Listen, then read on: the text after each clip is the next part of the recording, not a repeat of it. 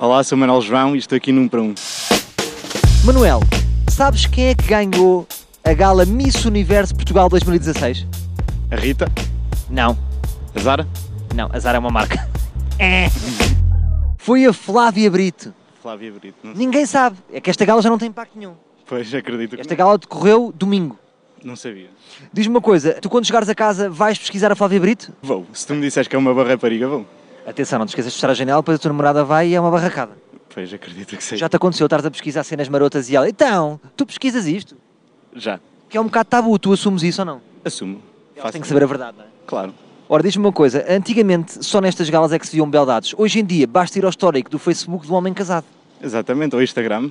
O Instagram, quer dizer, é só nudez. Exatamente.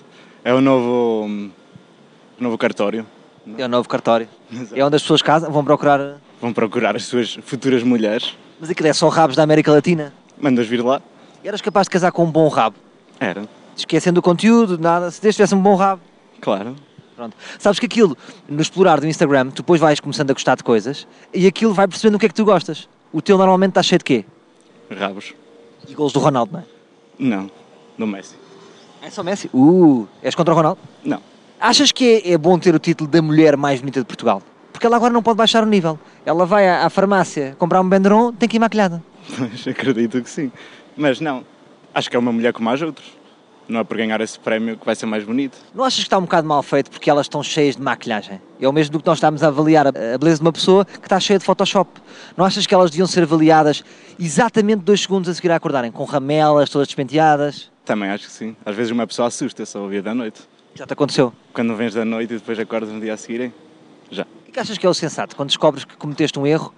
É dizer fogo e vazas? É mas assim dizer nada, deixo-a dormir e vou embora. É. Sinto que és um gentleman. Um bocado. Para terminar, última pergunta. Eras capaz de namorar com uma miss? Por exemplo, passear com ela num domingo, assim num shopping? Fazias isso sem problemas? Ou sentias necessidade de pôr-lhe uma cortina em cima para os homens não se babarem para cima dela? Não, não é necessidade. Não me sentia bem no sentido que gosto de pessoas mais low profile. Pois eu percebo. Não... Tu, no fundo, queres afastar a tua namorada de pessoas como tu. Sim, exatamente.